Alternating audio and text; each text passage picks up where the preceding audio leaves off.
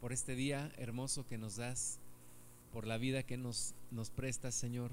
Te damos gracias porque nos permites estar aquí para buscar tu rostro, para hacer tu voluntad, Señor, para ser guiados por ti, Espíritu Santo. Pedimos, Señor, tu manifestación aquí con nosotros. Abrimos nuestro corazón, nuestra mente, para ser transformados, Señor, para ser cambiados de acuerdo a tu imagen y a tu semejanza. Y te damos gracias también por nuestros hermanos que vienen en camino. Los ponemos en tus manos, Señor, para que prontamente puedan estar aquí y junto con nosotros estar delante de tu presencia, Señor. En el nombre de Jesús, todo aquello que se quiera oponer a tu propósito en nosotros sea atado, sea echado fuera en el nombre de Jesús y solamente seas tú, Espíritu Santo, manifestándote a nuestros corazones. Te damos toda la gloria, te damos todo el honor, Señor. En tus manos ponemos este tiempo para poder escudriñar tu palabra. En el nombre de Jesús. Amén. Bueno, vamos al libro de Lucas capítulo 3 y vamos a leer del 18 al 20, versículos 18 al 20 de Lucas 3. Lucas 3, 18 dice, con estas y otras muchas exhortaciones, anunciaba las buenas nuevas al pueblo. Entonces Herodes el tetrarca, siendo reprendido por Juan a causa de Herodías, mujer de Felipe, su hermano, y de todas las maldades que Herodes había hecho, sobre todas ellas añadió además esta, encerró a Juan en la cárcel. Eh, Juan el Bautista es uno de los predicadores que confrontaban el pecado y que sufrió las consecuencias de esta actitud de confrontar el pecado, ya que finalmente fue ejecutado por sus enemigos, en este caso eh, Herodes el tetrarca. Y Juan es uno de entre varios predicadores, varios siervos de Cristo, que finalmente terminan por, eh, terminan muriendo, terminan como mártires por su compromiso con Dios y su no compromiso con los hombres. Por ejemplo, sabemos que Jesús murió en la cruz, fue finalmente ejecutado por sus enemigos, por los religiosos judíos. También sabemos que Pedro fue crucificado de cabeza porque no dijo que no era digno de ser crucificado o de morir de la misma forma que su maestro. Su hermano Andrés Andrés, hermano de Pedro, también murió crucificado. Lo amarraron en lugar de clavarlo en la cruz para prolongar su sufrimiento. Jacobo, hermano de Juan, fue ejecutado por Herodes Agripa. Felipe fue apedreado hasta la muerte en una región de Asia Menor. Natanael, su compañero, también fue crucificado. Mateo se registra que tal vez fue quemado vivo. Tomás, que predicó en la India, fue atravesado por una lanza y de esta manera lo mataron. Santiago, hijo de Alfeo, fue apedreado por los judíos por predicar a Cristo. Simón el celote fue martirizado y lo cortaron en dos partes. Tadeo fue apaleado hasta morir en lo que hoy se conoce como Turquía. Y Pablo fue decapitado cuando Nerón inició la persecución en contra de la iglesia. En la Biblia encontramos también la muerte de Esteban en Hechos 7:58. Encontramos cómo él murió apedreado. Y Apocalipsis 2:13 nos habla de un, de un siervo fiel del Señor que era Antipas, un pastor de una de las iglesias de ese tiempo que también lo mataron. Entonces vemos en la palabra de Dios que muchos mueren por su compromiso con Cristo. Muchos mueren por confrontar el pecado, por no predicar una palabra o un evangelio comprometido con los hombres, sino un evangelio, un mensaje comprometido con el Señor. Y dice la palabra de Dios en Hebreos que estos no eran dignos de este mundo y que Dios no se avergüenza de llamarse Dios de ellos. Así que Juan el Bautista es uno de esos predicadores que muere como un mártir que muere por predicar la palabra de Dios.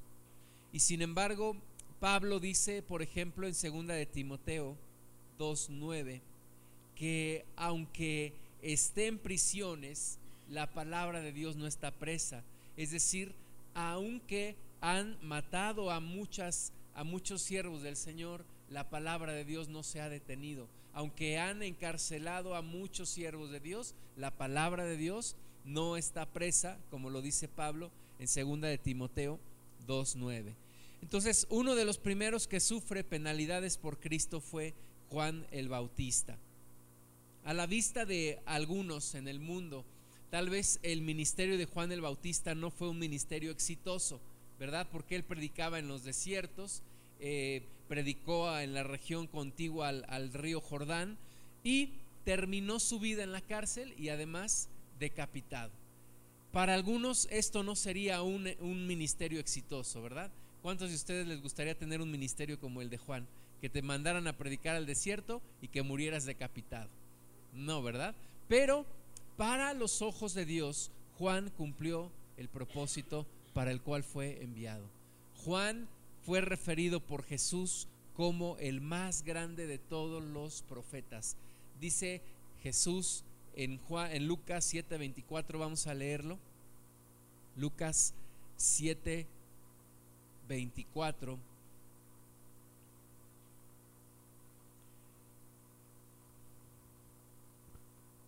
Lucas 7, 24 dice, cuando se fueron los mensajeros de Juan, comenzó a decir de Juan a la gente, ¿qué salisteis a ver al desierto?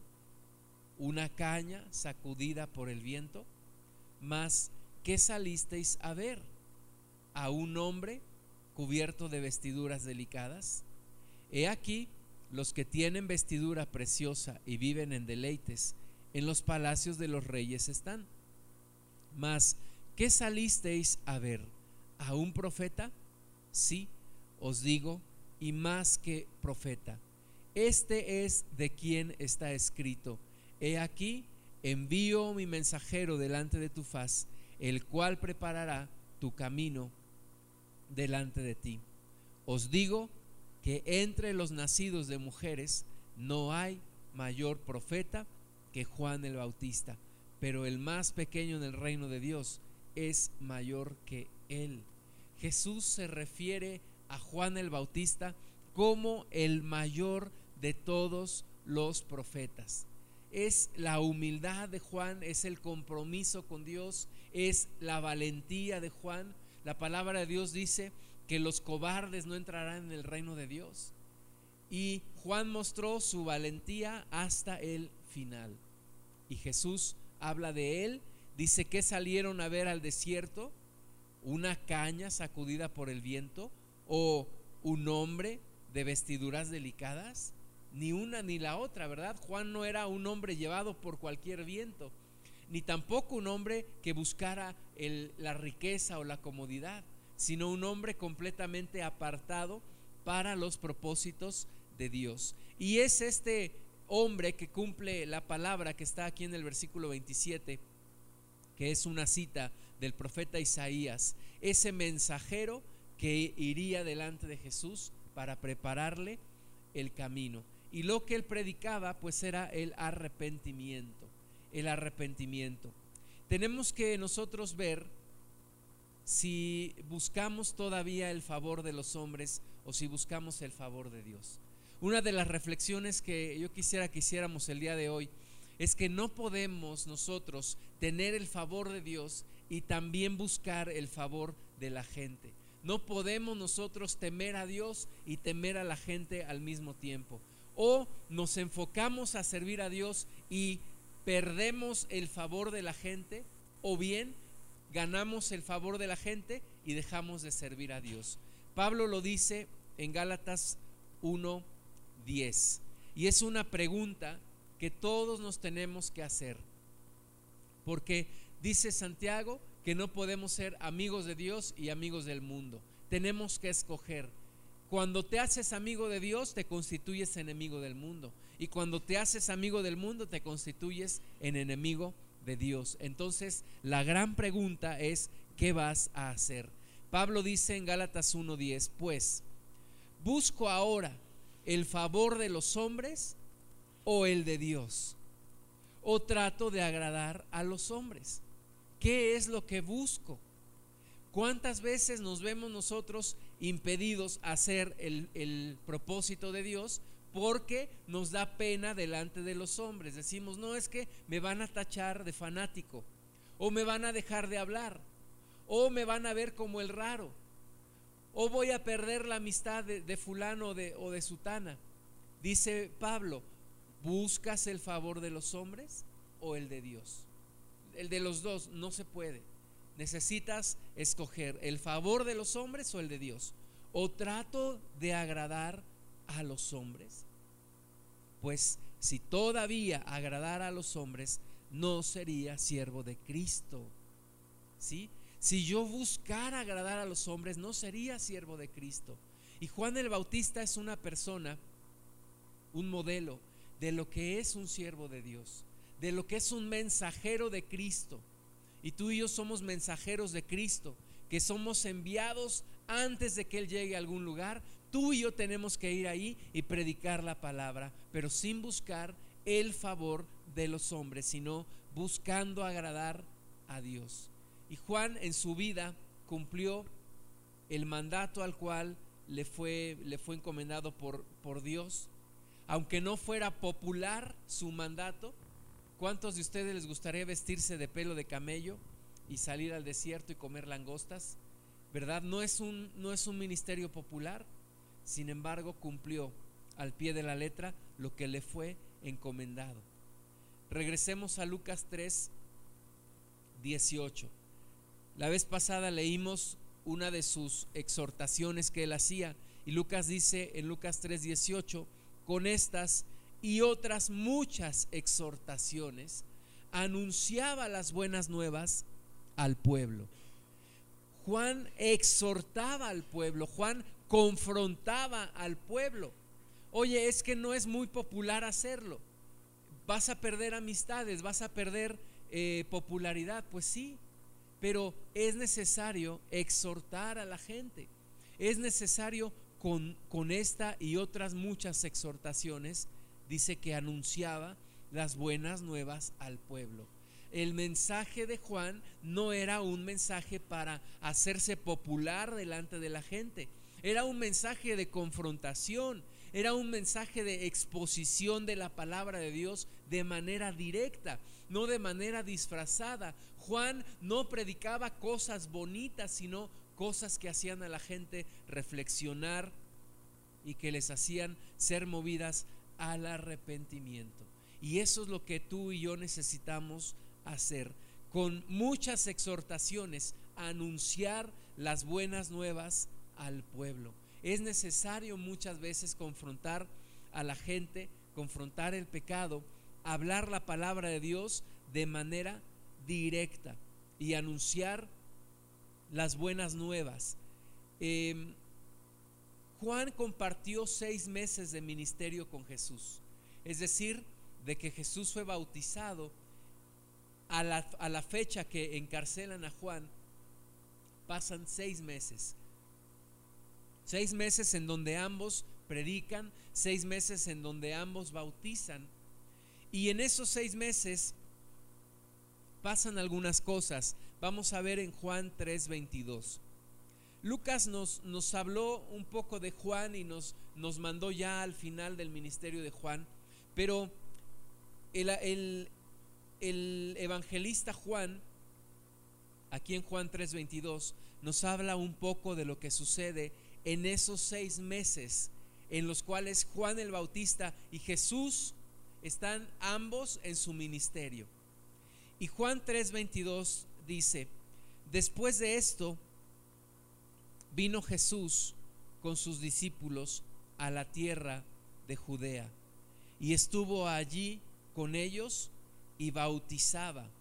Fíjense, ya Jesús empieza también a bautizar Juan bautizaba también en Enón, junto a Salim, porque había allí muchas aguas y venían y eran bautizados, porque Juan no había sido aún encarcelado.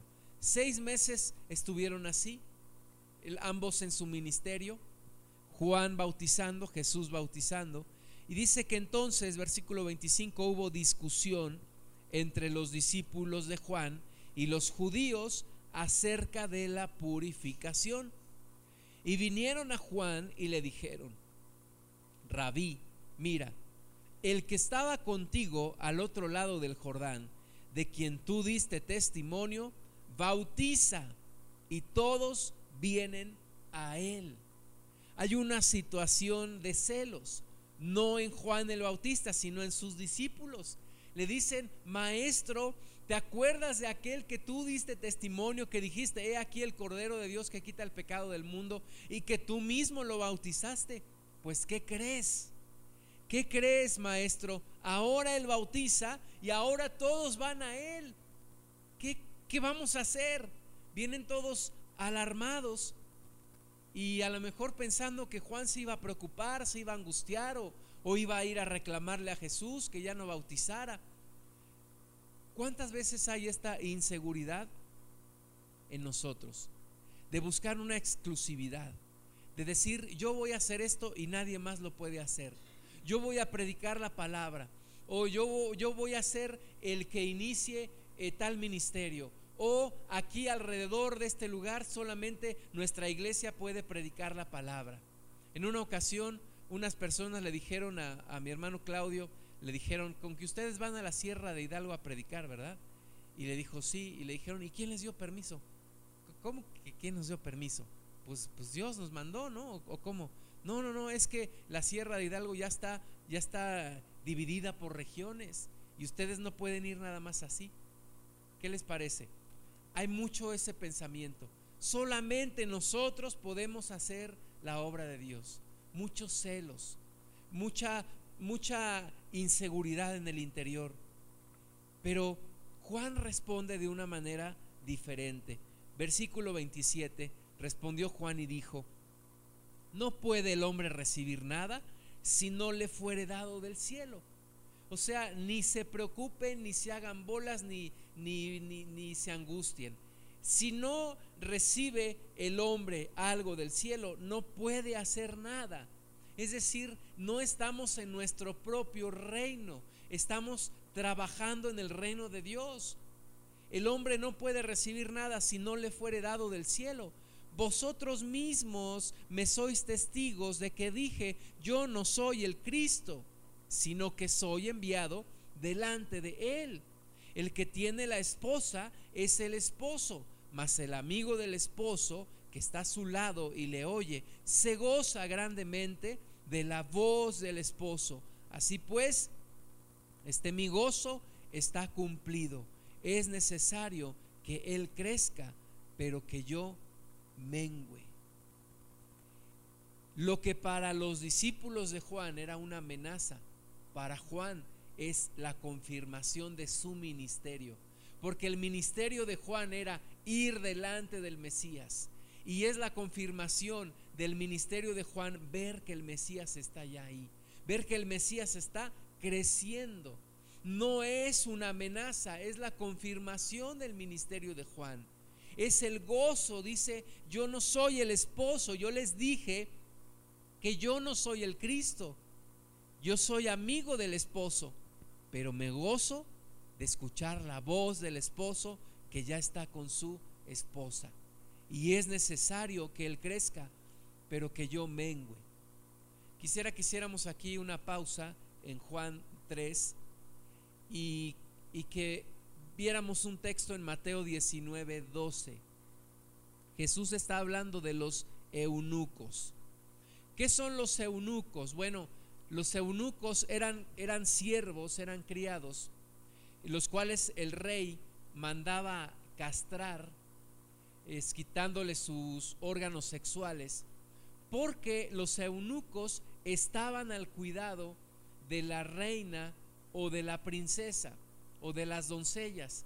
Entonces, para que asegurarse el rey que el eunuco no iba a cometer una situación indebida contra de las mujeres, lo que hacían eran castrarlos y eso se le conocía como eunucos. Y Jesús habla de los eunucos en Mateo 19, 12. Dice, pues hay eunucos que nacieron así del vientre de su madre.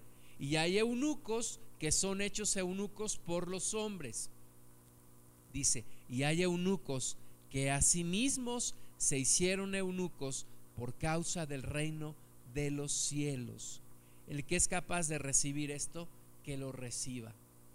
Y Juan el Bautista, mis amados hermanos, en un sentido espiritual, era uno de estos eunucos que se habían hecho eunucos por causa del reino de los cielos. Quiero decir, Juan el Bautista, estando con la esposa de Jesús, estando al cuidado de la esposa de Jesús, no se mete con la esposa, no se beneficia de la esposa, no se relaciona emocionalmente con la esposa, sino que solamente sabe que es un siervo del verdadero esposo de la iglesia, que es Cristo. Y de este tipo de personas necesitamos más en la iglesia. ¿Cuánta gente, verdad, siendo solamente un siervo, se beneficia de su relación con la iglesia? ¿Cuántas, ¿Cuántas personas no se hacen eunucos por causa del reino de los cielos y se meten con la iglesia? Hay gente que dice, esta es mi iglesia. En mi iglesia se hace esto. Hay gente que lleva las cosas incluso al extremo, abusando emocionalmente, materialmente y aún sexualmente de la iglesia. Pero nosotros debemos de hacernos eunucos por causa del reino de los cielos. Es decir, quitarnos de todo interés, hacer a un lado todo nuestro interés de beneficiarnos nosotros mismos y tener en cuenta que estamos tratando con la esposa de Cristo.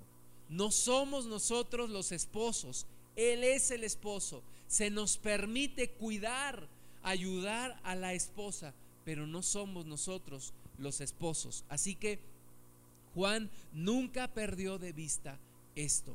Nunca perdió de vista quién era Él, quién era la iglesia, a quién le estaba predicando, pero quién era verdaderamente el esposo. Así que cuando la gente viene y le dice, maestro, ¿no te alarmas que ahora todos están yendo con Jesús?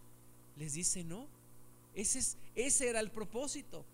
Yo no soy el esposo, mas me alegro de que el esposo ha encontrado a la esposa y me alegro de escuchar su voz y mi gozo está cumplido. Mi gozo está cumplido. Tú y yo no debemos de buscar beneficiarnos buscando una popularidad en la iglesia. No debemos de buscar beneficiarnos en un tema económico. No debemos de buscar beneficiarnos de ninguna manera de la iglesia, porque la iglesia no es nuestra esposa, es la esposa de Cristo. Nosotros solamente somos esos eunucos que somos enviados a cuidar a la esposa de Cristo. Así que con mucho cuidado y con mucho respeto debemos de cumplir el propósito para el cual Dios nos está enviando. Cuando de repente eres enviado a predicarle a alguien, no te fijes en cómo tú te puedes beneficiar de esa persona. No, tú tienes que mantenerte al margen.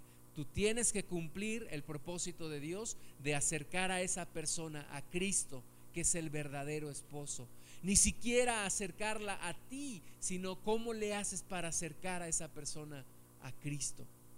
Desafortunadamente hay muchos casos de personas que se han aprovechado de la iglesia. Pero Juan el Bautista nos pone el ejemplo. Regresamos a, a Juan, a Juan 3, 30. Dice, es necesario que Él crezca, pero que yo mengüe. Y ahora nos da Juan el Bautista cinco razones por las cuales Jesucristo es superior a él. Primero, dice, el que de arriba viene es sobre todos. El que es de la tierra es terrenal. Primera razón por la cual Jesús es superior. Jesús viene del cielo. Jesús viene del cielo y dice Juan, yo vengo de la tierra, pero Él viene del cielo. Él tiene un origen celestial, Él es Dios. Y el que viene de arriba es sobre todos. Nosotros no podemos vernos unos por arriba de otros. Todos estamos en el mismo nivel espiritual. Quiero decir, no hay jerarquías entre nosotros y el único que está arriba es el que viene del cielo, es Jesucristo. Entonces, primera razón, Él viene de arriba. Yo estoy aquí y soy de la tierra, pero Él viene del cielo. Dice, el que viene de arriba, el que el perdón, el que de arriba viene es sobre todos. El que es de la tierra es terrenal y cosas terrenales habla. El que viene del cielo es sobre todos. Y lo que vio y oyó, esto testifica y nadie recibe su testimonio. El que recibe su testimonio, este atestigua que Dios es veraz. Segunda razón por la cual Jesús es mayor, Jesús es omnisciente. Omnisciente dice que lo que vio y oyó en el cielo, esto testifica, esto atestigua, y el que a su vez le recibe, recibe su testimonio, atestigua que Dios es veraz. Jesús es omnisciente. Jesús nos habla de lo que Él ve en el cielo.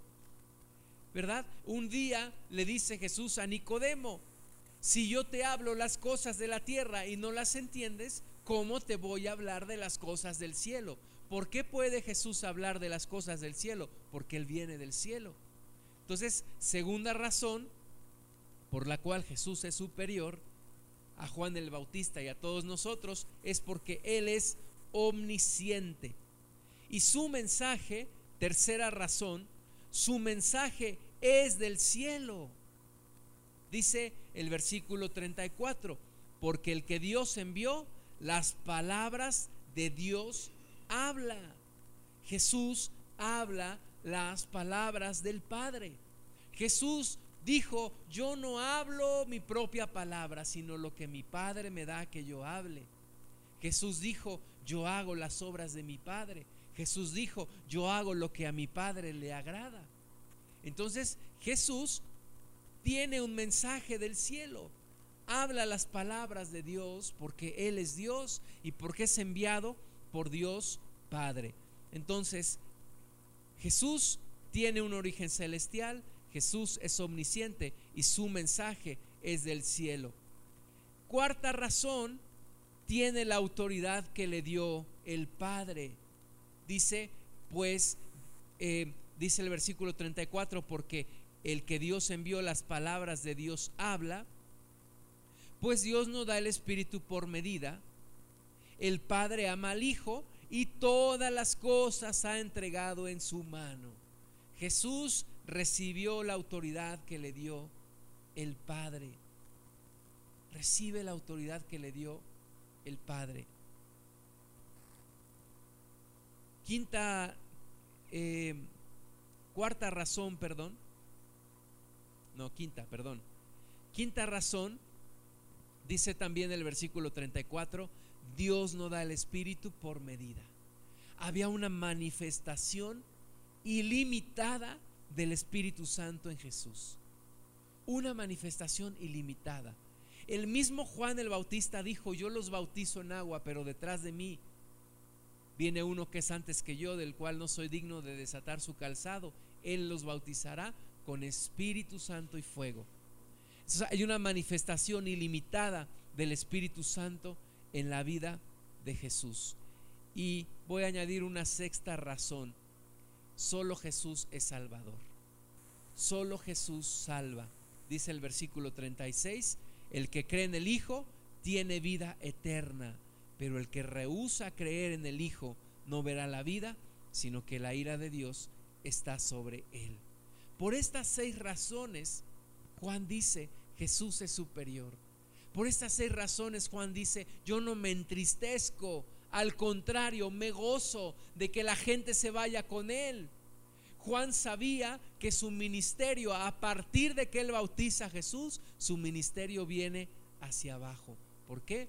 Porque se había concluido con el propósito de su ministerio. Su ministerio era anunciarle a Jesús, prepararle camino. Pero ya que Jesús está, su ministerio empieza a descender Así que, regresando a, Lucas 3:19, nos relata Lucas el final de la participación de Juan en el ministerio de Jesús. Dice Lucas 3:19, entonces Herodes el tetrarca, siendo reprendido por Juan a causa de Herodías, mujer de Felipe su hermano, y de todas las maldades que Herodes había hecho. Les quiero decir, hermanos, que el mensaje de Juan no solamente iba dirigido a los judíos, sino también a los gentiles. Y no solamente era un mensaje dirigido a las multitudes, también era un mensaje personalizado. Y llega a hablarle uno a uno a Herodes y le dice, no es lícito que tengas a la mujer de tu hermano Felipe. Herodes el tetrarca, Herodes Antipas, era un hombre completamente inmoral. Sus problemas de moralidad en su matrimonio habían sido heredados por su propio padre, Herodes el Grande. Herodes el Grande había tenido diez esposas y ahora Herodes Antipas, su hijo, había iniciado una relación de matrimonio con la hermana, perdón, con la esposa de su propio hermano. Herodes Antipas, como vimos hace algunas semanas, era hijo de Herodes el Grande, que era un edomita, y de una mujer samaritana. Herodes Antipas hizo una gran cantidad de inmoralidades. Por ejemplo, una de ellas, solo por citarla, construyó la capital de su, de su gobierno en un lugar que él llamó Tiberias y que construyó en un donde había un cementerio judío. Este, este hombre, Herodes Antipas, se casó primeramente con una hija del rey Aretas, que era rey de una región al sur de Perea. Esta, esta región se llamaba Nabatea. Y se casa entonces Herodes Antipas con esta hija de Aretas, rey de Nabatea. Y en una de sus visitas a Roma pasa a ver a su hermano Felipe, este Felipe no es el tetrarca que mencionamos en Lucas 3.1, era otro Felipe que era un ciudadano común y corriente, pasa a verlo, le echa el ojo a su esposa y se la lleva con él. Además, la esposa de su hermano, es decir, Herodías, era también su sobrina. Era hija de uno de sus medios hermanos. Así que eh, Herodes Antipas comete una situación inmoral porque no solamente se tiene que divorciar de su esposa y Herodías también se tiene que divorciar de su esposo, sino que además se casa con su propia sobrina, cometiendo un acto de incesto. Y esto le causó problemas también a, Herodes Antipas porque su original eh, suegro, que era el rey Aretas, eh, se enoja con él y se inicia una guerra en su contra, de la cual el imperio romano lo rescata a, Herodes Antipas, pero bueno, le causa una gran cantidad de problemas. Finalmente, Herodes Antipas terminó destituido y desterrado por Calígula. Así que Herodes Antipas tuvo una, una serie de, de situaciones inmorales y se ve en la Biblia que era gobernado por Herodías. Herodías lo, lo induce a matar a Juan el Bautista. La Biblia dice que Herodes Antipas no lo mataba por temor al pueblo, pero Herodías encuentra la forma, ahorita lo vamos a ver, encuentra la forma de inducir a Antipas a matar a Juan el Bautista. Después dice la historia que Herodías también fue el que lo, lo convenció, convenció a Herodes Antipas de ir delante del emperador y pedir que fuera ascendido a un título de rey y no de tetrarca. Y allí fue cuando lo destituyen y lo destierran y lo, y lo mandan a una región de lo que hoy es Francia. Antipas y, y Herodías siguen el patrón de Acab y Jezabel. ¿Se acuerdan de este rey de Israel? Él era un rey perverso, pero débil de carácter. Y ella, una mujer también perversa, pero controladora. Es el mismo patrón que encontramos en Herodes Antipas y, y en Herodías, su sobrina originalmente esposa de su hermano. Regresemos a Lucas 3:20, dice que sobre todas estas cosas inmorales añadió una más. ¿Cuál fue? Encerró a Juan en la cárcel. Encerró a Juan en la cárcel. Herodes Antipas quebrantó una de las leyes mosaicas que era que no podía un hombre tomar la esposa de su hermano. Y bueno, este, este hombre lo hizo y vamos a ver Mateo 14, 5. Mateo 14, 5. Dice, y Herodes quería matarle, pero temía al pueblo porque tenía a Juan por profeta. Pero cuando se celebraba el cumpleaños de Herodes, la hija de Herodías danzó en medio y agradó a Herodes, por lo cual éste le prometió con juramento darle todo lo que pidiese. Obviamente Herodías no, no danzó cualquier, cualquier danza ahí con un pandero, ¿verdad? Entendemos que fue una danza inmoral que lo mueve a, a, él, imagínenselo ya tal vez ya ebrio, y ante esta escena le promete todo lo que le pidiese. Ella, dice versículo 8, instruida primero por su madre, dijo, dame aquí en un plato la cabeza de Juan el Bautista. Entonces el rey se entristeció, pero a causa del juramento y de los que estaban con él a la mesa, es decir, su orgullo pudo más que, que, que su moralidad, mandó que se la diesen y ordenó decapitar a Juan en la cárcel y fue traída su cabeza en un plato y dada a la muchacha y ella la presentó a su madre. Entonces llegaron sus discípulos y tomaron el cuerpo y lo enterraron y fueron y dieron las nuevas a Jesús. El más grande de todos los profetas había terminado su colaboración en el reino de Dios.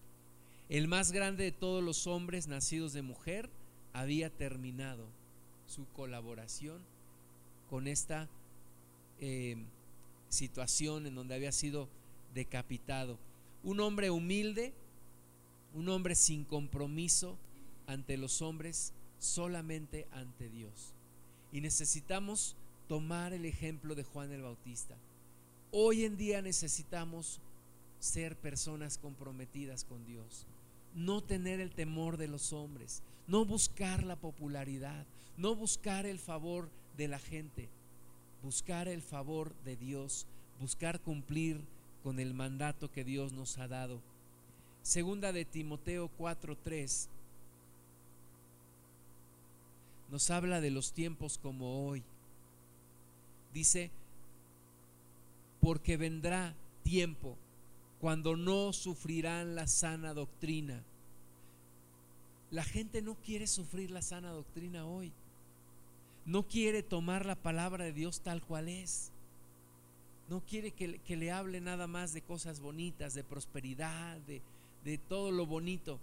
Pero dice que vendrá tiempo cuando no sufrirán la sana doctrina, sino que teniendo comezón de oír, se amontonarán maestros conforme a sus propias concupiscencias y apartarán de la verdad el oído y se volverán a las fábulas. Hay predicadores que son movidos solamente por su propio ego o por el dinero o por, alguna, por algún otro interés. Pero nosotros necesitamos regresar al modelo de aquellos hombres como Juan el Bautista, que solamente era movido por el único propósito de servir a Dios. Entonces, Juan 3:19 perdón, Lucas 3:19. Entonces Herodes el tetrarca, siendo reprendido por Juan a causa de Herodías, mujer de Felipe su hermano, y de todas las maldades que Herodes había hecho, sobre todas ellas añadió además esta, encerró a Juan en la cárcel. No es una narración cronológica, porque más adelante nos va a hablar del bautismo de Jesús, pero sí Lucas nos está tratando de resumir la vida de Juan el Bautista, hablándonos de cómo comenzó y hablándonos también de cómo terminó su participación. Pues vamos a orar. Señor, te damos muchas gracias por tu palabra. Te bendecimos, Señor. Gracias te damos porque nos muestras a través de Juan el Bautista el carácter de una persona comprometida contigo, Señor. No buscando su, su propia popularidad, su propio interés, sino buscando cumplir con tus propósitos. Que de la misma manera, Padre, nosotros podamos cumplir con el llamado sin temor a la gente, sin que afecte nuestro corazón, sin inseguridades en nuestro interior, sin celos por los demás, sino solamente buscando hacer tu voluntad. Te damos la gloria a ti, Padre, en el nombre de Jesús. Amén.